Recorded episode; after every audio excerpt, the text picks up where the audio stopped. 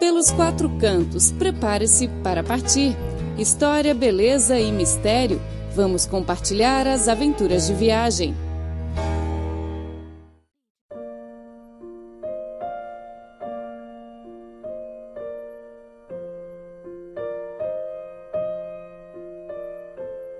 Olá, ouvintes! Sejam bem-vindos ao programa Pelos Quatro Cantos, um espaço dedicado a quem gosta de viajar. Eu sou Clara Lee.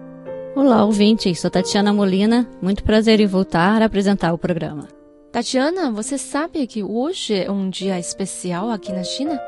É verdade, dia 14 de fevereiro, um dia para celebrar o amor. Isso mesmo. Hoje é o dia dos namorados. Como nos países ocidentais, os casais chineses também celebram esse dia? Sim, na verdade, nós temos dois dias dos namorados. Um tradicional marcado para o sétimo dia do sétimo mês do calendário lunar chinês, e o outro é hoje, dia 14 de fevereiro. Que bom, mais um dia para ganhar presentes, né? é, mas não é uma boa notícia para homens. Bom, falando sério, gostaria de desejar os bons votos a todos que estão apaixonados. Feliz Dia dos Namorados! Uhum. No programa de hoje, a Tatiana e eu gostaríamos de apresentar um ótimo lugar para os namorados celebrarem o amor. Na província de Qinghai, situa-se o Lago Salgado de Caka, conhecido também como Espelho do Céu. É, o lago é muito bonito, limpo, sem sujeira, e casais chineses gostam de visitar o local para contemplar a paisagem e renovar seus votos de amor nesse lugar puro e sagrado. Na realidade, o lugar não era tão conhecido até recentemente, e não sei se o ouvinte saber que na China temos uma rede social que se chama WeChat, um tipo de Facebook. Na rede, os amigos podem compartilhar fotos e deixar comentários. É um lugar onde as pessoas trocam informações e novidades, né? Isso. E recentemente, uma fotografia chamada de Espelho do Céu foi repostada mais de 10 mil vezes. A foto foi tirada no Lago Salgado de Caka. Muitos que viram a foto disseram que não sabiam que existia um lugar tão maravilhoso aqui na China. A China é um país vasto, com território muito grande, né? Uhum. Tem cenários naturais incríveis. E devido ao local ser meio escondido, a paisagem não era muito conhecida. Uhum. Graças à internet, as fotografias do Lago Salgado de Caka foram divulgadas com uma velocidade louca.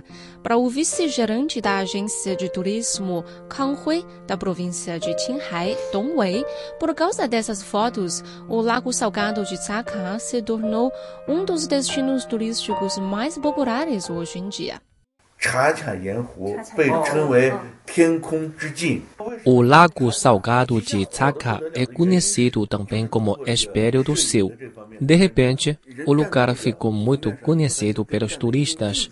Acho que isso foi resultado da publicidade dessa foto. Com um tempo bom, a água refletindo o céu é realmente perfeito, como se fosse um espelho aos nossos pés. Por causa da publicidade, o lago se tornou um dos lugares imperdíveis de Qinghai e recebe diariamente mais de 10 mil turistas. Dom trabalha no setor turístico há muito tempo, né? Ele tem alguns amigos fotógrafos e por essa razão ele próprio começou a gostar de fotografia. Agora ele é um grande fã de fotografia, tem câmeras de diferentes tipos e sempre troca experiência com os amigos. Para ele, Qinghai é um paraíso. 从最早先的这种一个小小的一个爱好。Fotografia era um pequeno hábito meu, mas agora parece um amigo do peito. Para qualquer lugar que eu vá, sempre levo a minha câmera. Sempre esqueço de comer só para esperar o momento certo, como por exemplo o pôr do sol. Para mim, e acho que também para os amantes da fotografia, Qinghai é um paraíso. Nesse lugar, Quase não se precisa recursos técnicos da fotografia. Todas as cenas são bonitas. Basta pressionar o botão e você terá uma foto digna de uma exposição de fotografias. O mar de flor em Menyuan é, na realidade, um dos cinco mares de flor mais conhecidos na China. Aqui também temos um campo da flor de canola se estendendo a centenas de quilômetros. Um panorama muito emocionante. Fica-se sem palavras quando se olha a cena. A palavra Tsaka significa salgado na língua tibetana. O lago situa-se na bacia Tsaka, entre as montanhas Qilian e montanhas Kunlun. O local era um ponto crucial na antiga Rota da Seda e também o mais movimentado para os comerciantes e viajantes entrarem no Tibete e em Xinjiang. A temperatura média anual é de 4 graus e o tempo é relativamente seco. Saka é um lago natural de sal cristalino. Por ser rico em minerais, o sal produzido nesse lago apresenta uma cor verdejante, daí o nome de sal verde. Segundo pesquisa geológica, o lago tem uma reserva de sal superior a 440 milhões de toneladas. O volume é realmente muito grande, dá para ser consumido por todos os chineses nos próximos 85 anos. Uau, impressionante. Hein? Pois é. E é muito fácil explorar o recurso de sal no Lago Salgado de Tsaka, basta remover a primeira cobertura de cristais, formada por uma fina espessura, e se encontrará o sal cristalino. Claro, ele não pode ser consumido diretamente, mas após ser processado de forma básica, tem-se um sal de ótima qualidade. Então o lago produz sal até hoje? Isso, desde a dinastia Han do Ocidental, mais ou menos em 206 a.C., o lago servia como base de sal. Na dinastia Qing, a administração no poder elaborou leis de exploração de sal, regulando a produção do lago. Hoje foram estabelecidas muitas fábricas em Tsaka. Os turistas podem não só apreciar as paisagens pitorescas, mas também conhecer a produção de sal. E para proteger o ambiente, o governo local elaborou uma série de medidas rigorosas para patronizar a produção e as atividades relacionadas. O Lago Salgado de Saca é um pouco diferente dos outros lagos salgados. Saca é um lago de coexistência sólida líquida, ou seja, o lago não tem água muito profunda. Parece um lago meio seco, cheio de cristais e com uma superfície fina de água salgada. É muito especial.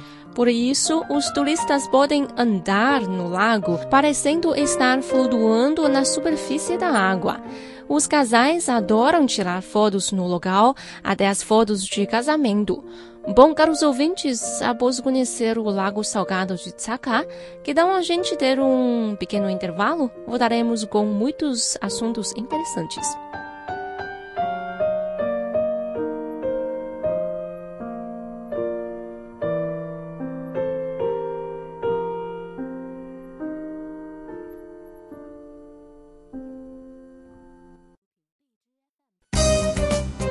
Cripor oferece a página na internet desde o dia 20 de dezembro de 1999 em português.cri.cn.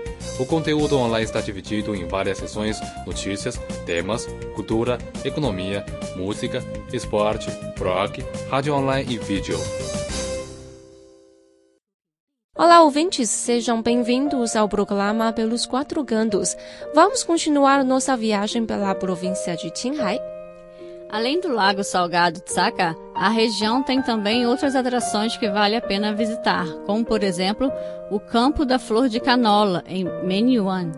Os meses de julho e agosto são períodos quando a flor de canola em Menyuan florescem. O Campo da Flor de Canola abrange uma área de 100 quilômetros. Até onde o olhar alcança é um mar de flor amarela.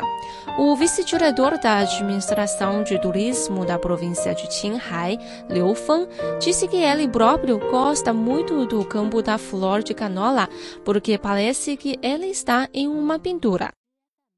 我去年的时候在这个黑马河拍日出去。 Nós fomos ao Rio do Cavalo Negro para fotografar o nascer do sol.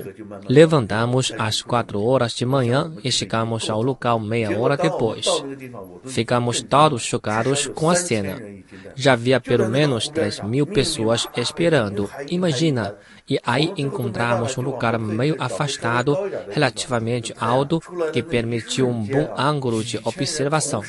Quando o sol nasceu, milhares de pessoas no local gritaram, felicitando o nascer do sol.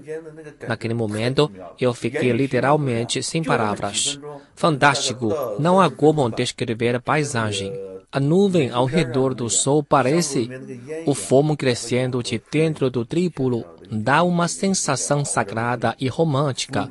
Adorei muito. Atualmente, o campo tem um fácil acesso, já que no ano passado a estação de trem-bala de Minuan entrou em operação. Mais e mais turistas começam a escolher o local como destino de sua viagem. Em julho e agosto, período em que as flores de canola mais florescem, o local é lotado com turistas provenientes de todas as partes da China. Muitos casais chegam ao local para tirar suas fotos de casamento. O lugar é considerado também um dos pontos mais preferidos pelos fotógrafos, além do Lago Salgado de Saka e do Campo de Flor de Canola em Menyuan Qinghai tem também outros lugares com paisagens extraordinárias, como o Rio do Cavalo Negro.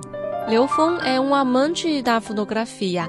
Ele sempre busca novos cenários para explorar. No ano passado, ele e seus amigos foram ao Rio de Cavalo Negro e resaldou em ótimas fotos.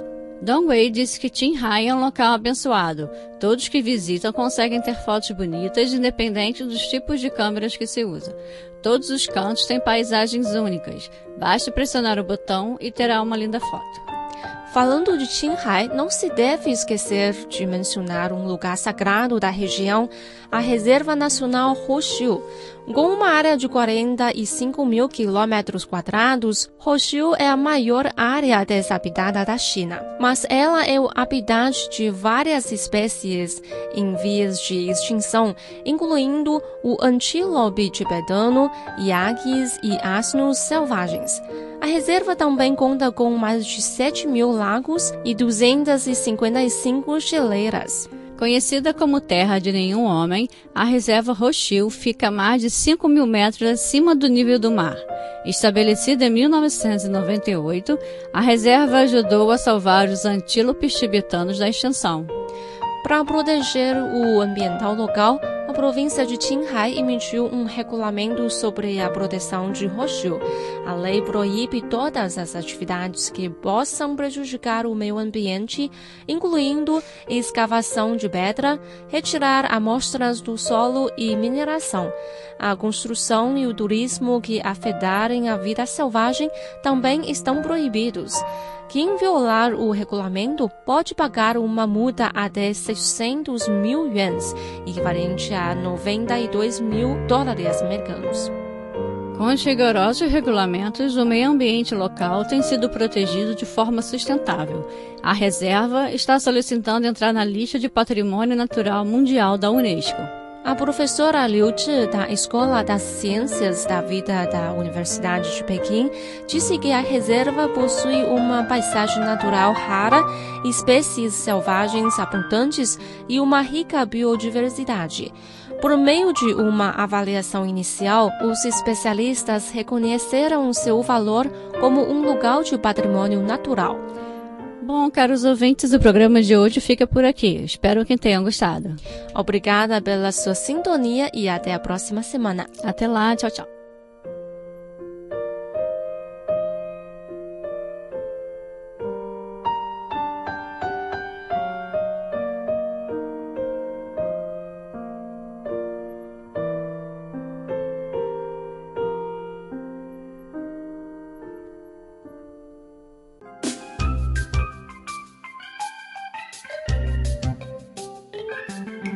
O Cripor oferece a página na internet desde o dia 20 de dezembro de 1999 em português.cri.cn, que foi reformulada em 2009, e a CRI Webcast Rio de Janeiro a partir de setembro de 2007.